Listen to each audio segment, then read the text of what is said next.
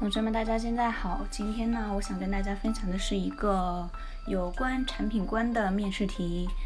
那平时在我们面试的时候，面试官可能会问到：你认为产品经理应该做什么事情？产品经理岗位的哪些特点最吸引你？假如有一天你遇到了各种艰难困苦，被迫要做很多自己不情愿的事情，那么产品经理岗位的哪些特性将支撑你坚持下去？其实面试官问到的这些问题，都是在有意的去挖掘你自己对于产品这个观念的一个想法，也就是你的个人的产品观。那我们来分析一下，在做产品经理的过程中呢，我们只要明确自己的产品观，才能在后续的职业生涯中锁定目标，并坚定的前行。当然，个人完整的产品观应该是随着自己成长的脚步不断成型的。我们刚才提到的那些问题，并不要求大家能够立刻理解，而是希望有一天大家遇到相关困扰的时候，可以回过头来反思一下，重新审视一下自己的产品观，看能否找到一些不一样的思路。通过综合分析呢，我们可以把产品观分为以下三种类型。先简单的说，三种类型分别是工匠、领袖以及老板型。下面我们来先说第一种类型，工匠，也就是创造者。工匠类产品观强调体验，大概起源于 PC 软件时代。现在的九零后可能对十多年前的老软件没有什么概念了。但是现在互联网产品的体验派中坚力量，肯定还是对那些糟糕的产品设计记忆犹新。在互联网发展初期，工匠类产品方法论带来的收益是巨大的。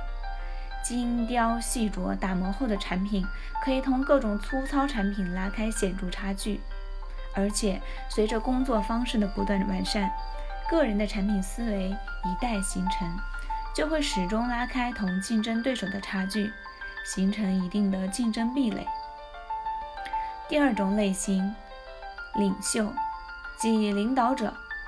领袖类产品观强调驱动力，很多这类产品人的专业能力比较一般，设计不如专业 UI，技术不如专业 RD，测试不如专业 QA，分析也不如专业 BA。但就是能凭借个人的强大执行力和驱动力，选准一个大方向，持续的做下去，直至取得成功。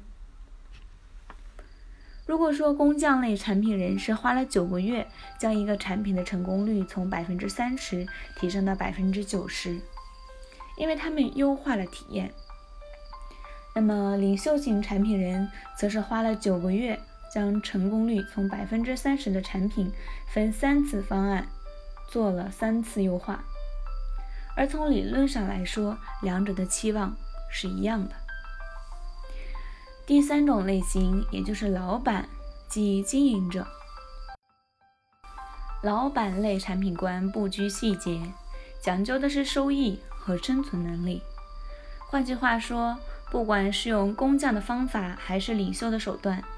只要能生存下去，并且最终获得利益，老板都不介意。在某种程度上，老板和工匠、领袖都沾点边儿，甚至可以认为，年岁增长后脱离一线的工匠，或者掌握各项技能的领袖，最后都会逐步变成一个经营者。好了，下次当面试官问到此类问题的时候，我们可以从产品观的角度去阐述。谢谢大家。